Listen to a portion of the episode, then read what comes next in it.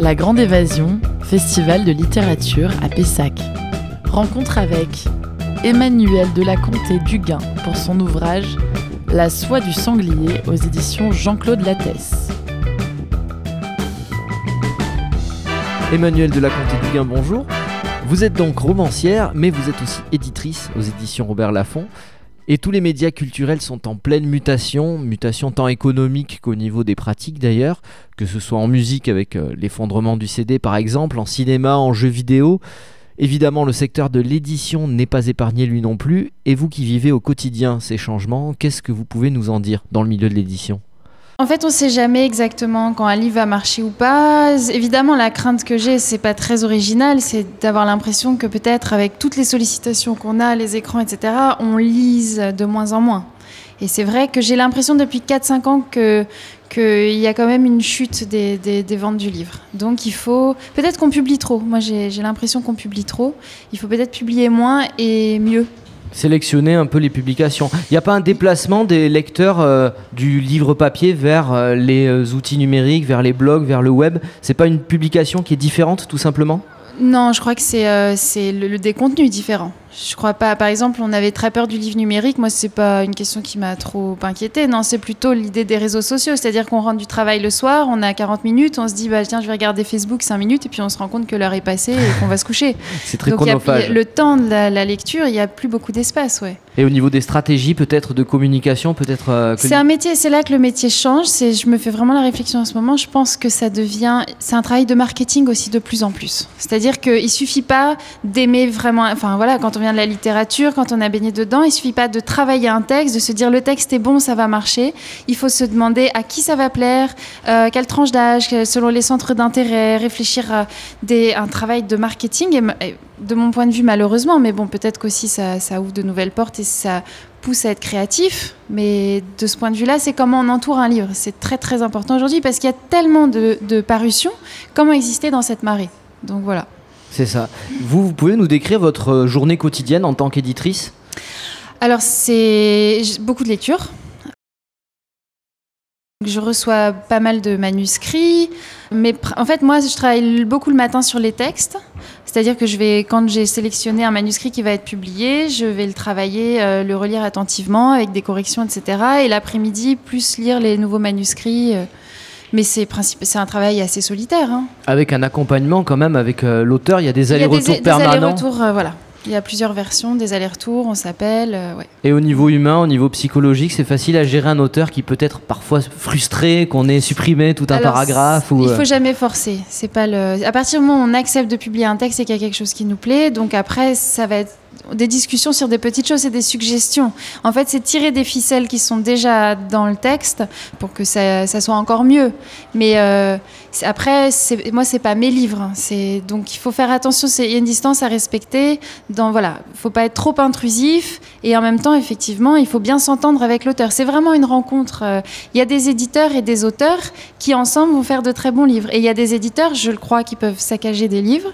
Euh, c'est voilà, est-ce qu'on a les mêmes goûts? Est-ce qu'on se comprend? Est-ce qu'il faut que ça fasse écho chez l'auteur? Sinon, il faut pas forcer. C'est pas pas la peine. Un autre pan de ces mutations euh, des nouveaux métiers, c'est la partie finance. Un éditeur aujourd'hui arrive encore à, subsister? Alors moi je travaille dans une grosse maison qui est Robert Laffont, donc heureusement j'ai pas, c'est pas moi qui m'occupe de ces questions parce que je pense que je dormirai pas. Mais euh, mais on sent la pression en tout cas? Oui, on sent la pression. Beaucoup plus qu'avant? Bien sûr, surtout, enfin moi, j'aime vraiment la littérature, c'est-à-dire je fais beaucoup attention à la langue. Et je crois que c'est quelque chose qui a tendance à disparaître. C'est-à-dire que je pense que ce qui prime, c'est le sujet, c'est aussi la personne qui écrit. Mais la question du style, je ne pense pas que ça intéresse une majorité. C'est pas un jugement, c'est simplement le fait que voilà, il y a des gens qui vont aimer euh, le jazz, il y a des gens qui vont aimer. Il y a des gens qui sont plus ou moins sensibles au style. Et moi, ça compte pour moi. Mais c'est pas ça qui fait vendre. Donc, on sait qu'on va publier des livres qui se vendront pas énormément, mais on fait ce métier pour ça aussi. Donc il faut trouver un équilibre entre des livres qui se vendront plus et des livres, voilà, c'est un équilibre à trouver. C'est comme les programmateurs culturels euh, qui font venir des têtes d'affiches et des groupes bah locaux pour euh, essayer de, faire venir le public. Voilà. Un autre pan de la société euh, qui marque vraiment le changement, c'est le temps, le, rapport au temps qui est différent. J'ai l'impression que tout va de plus en plus vite et la lecture d'un livre n'est pas forcément plus rapide. Comment vous gérez cette euh, gestion du temps? Euh, bah après, du point de vue de lecteur, je ne peux pas le gérer. C'est vrai que c'est un phénomène social. euh, Et au niveau de l'édition? Bah, pff, moi, c'est mon métier, donc c'est vrai que le temps, euh, c'est pas, c'est le temps de- du, du travail. Mais j'ai besoin de prendre le temps de lire aussi entre guillemets pour moi, par ailleurs.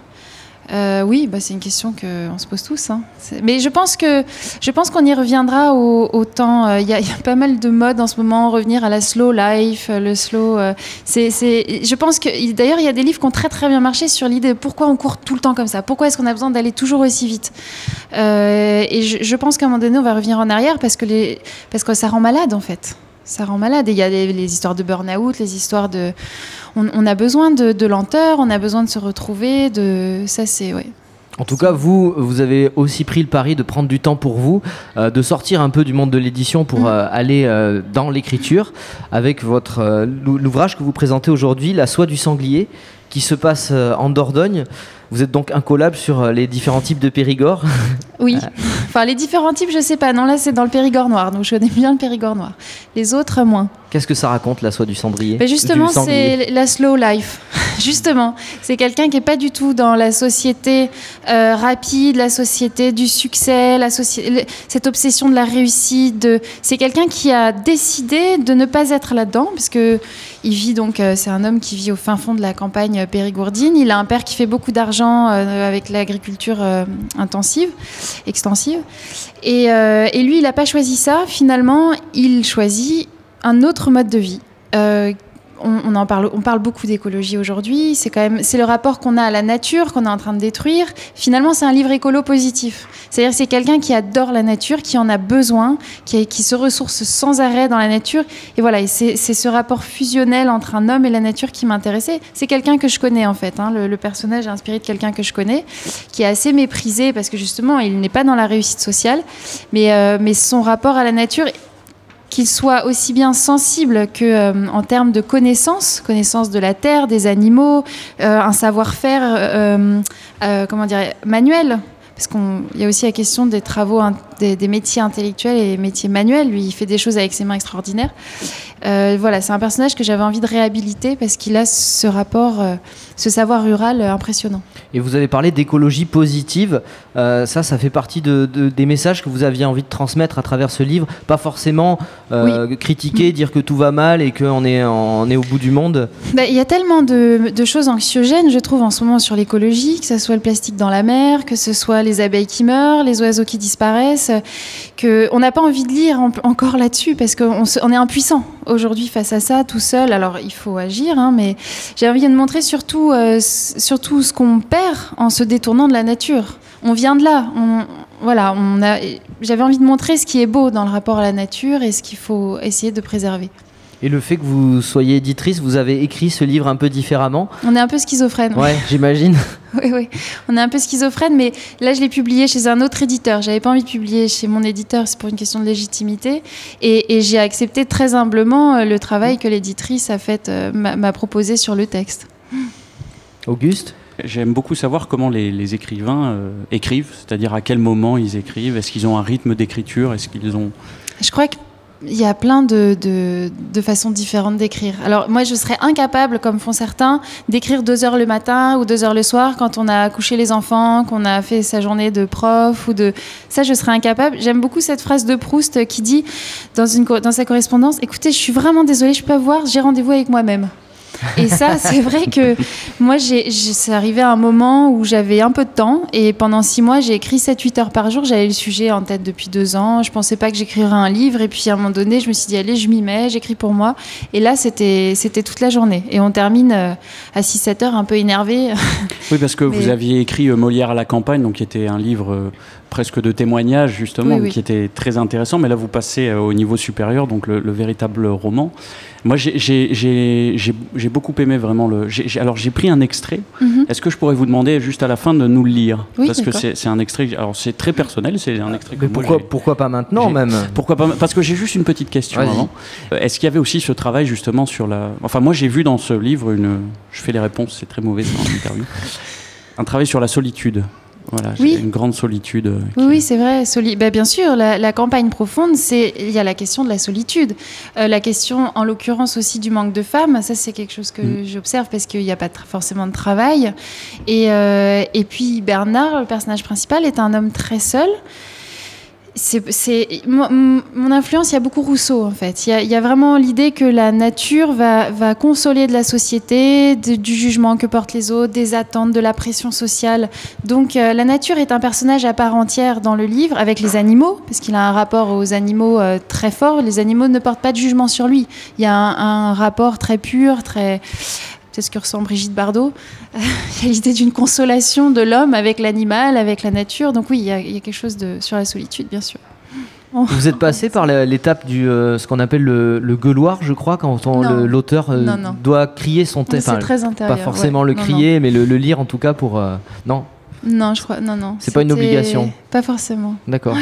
C'est plus le visuel, moi, en fait, que le que le- que l'oreille. D'accord. Mm. Mais on vous écoute en tout cas. Bernard porte son regard loin au-delà des ramages des troncs. Dernière frontière avant le grand voyage. Les branches oscillent dans un sens, dans l'autre. Il caresse distraitement sa chienne qui veille. Le silence qu'il sait habiter est pur, absolu, apaisant comme les bras de cette nature qui l'enserre. Il garde ses yeux ouverts, s'efforce de ne plus penser à rien. Fixe haut devant lui vers les contrées les plus lointaines. Peu à peu, il se sent bercé dans un espace immense. Est-ce le ciel qui bouge, les brassées de feuillage? Il oublie ses rêves malmenés, ses chagrins redeviennent minuscules, ses soucis de village dérisoires. Il lâche prise. Il lui semble qu'un souffle glisse sur toute chose sur lui, le console, sa colère passe. Ses sentiments de faillite, de malheur, se dispersent sous les odeurs exaltées par la pluie. C'est fini. Bernard dérive dans un demi-sommeil, les songes le rattrapent et doucement émergent les mouvements de la faune au gagnage. Bravo, merci pour cette. euh, Bah voilà, là on a un exemple de style. Ah oui, tout à fait. On parlait de schizophrénie tout à l'heure entre l'auteur et l'éditeur. Y a-t-il une schizophrénie entre, je reviens sur le, le livre La soie du sanglier, euh, où c'est un- inspiré d'un personnage que vous connaissez. Mhm. Euh, Est-ce qu'il y a une schizophrénie qui se crée entre vous et ce personnage? Est-ce qu'à un moment Oui. donné, vous devenez... Oui, oui, complètement. En fait, ce qui est, ce qui est assez amusant, c'est qu'on ne sait pas pourquoi on écrit un livre, je crois, tout de suite. Et a priori, euh, le personnage de Bernard est très loin de moi physiquement. Je bois pas autant que lui, cela dit, mais c'est vrai que. non, parce qu'il aime, il boit énormément, il fume énormément, il s'abîme. Euh, et voilà, a priori, on pourrait se dire, euh, moi qui viens de Paris, euh, on est très différents. Et pourtant, Bernard révèle forcément des, enfin, le personnage principal d'un roman révèle forcément quelque chose de l'auteur. Et j'ai compris à la fin du livre quelles étaient mes obsessions, finalement, même dans mes deux livres qui me paraissent très différents. Mais c'est l'idée de, c'est vraiment l'idée de l'ambition, la question de cette, pression sociale de réussite qui, me paraît de plus en plus forte aujourd'hui. Pourquoi on a tant besoin d'être dans la réussite sociale? Et là, c'est un déclassé social. Bernard, dans mon premier livre, c'était des élèves du fin fond de la campagne qui sont persuadés que, la réussite, c'est pas pour eux, que ça ne les concerne pas. Et c'est des personnages, des gens que j'ai envie de réhabiliter. Euh, de Bernard, voilà, j'ai envie de montrer tout- toute sa poésie intérieure. Il y, a, il y a cette phrase que j'ai mise en exergue euh, qui est que hum, la poésie, c'est un état d'esprit. On n'a pas besoin de remplir du papier pour être un poète. Et voilà, ce personnage que personne ne regarde, finalement, c'est un poète. Et ça sera ma dernière question. Votre analyse, votre message que vous auriez envie de porter sur cette euh, notion de l'ambition et de la réussite? Bah, finalement, je trouve que ce personnage, dans son rapport à la nature, son rapport au temps, à l'histoire, euh, est peut-être plus ambitieux euh, que beaucoup de gens qui réussissent dans la société aujourd'hui. C'est une autre forme d'ambition. C'est une autre façon de voir, euh, voilà, de Donc- placer l'homme. euh, Donc tout est, tout est le moment de curseur en fait, question Mm. de curseur où on le place. Eh bien merci beaucoup en Merci tout cas. Emmanuel de la Comté du Gain d'être venu sur Radio Campus.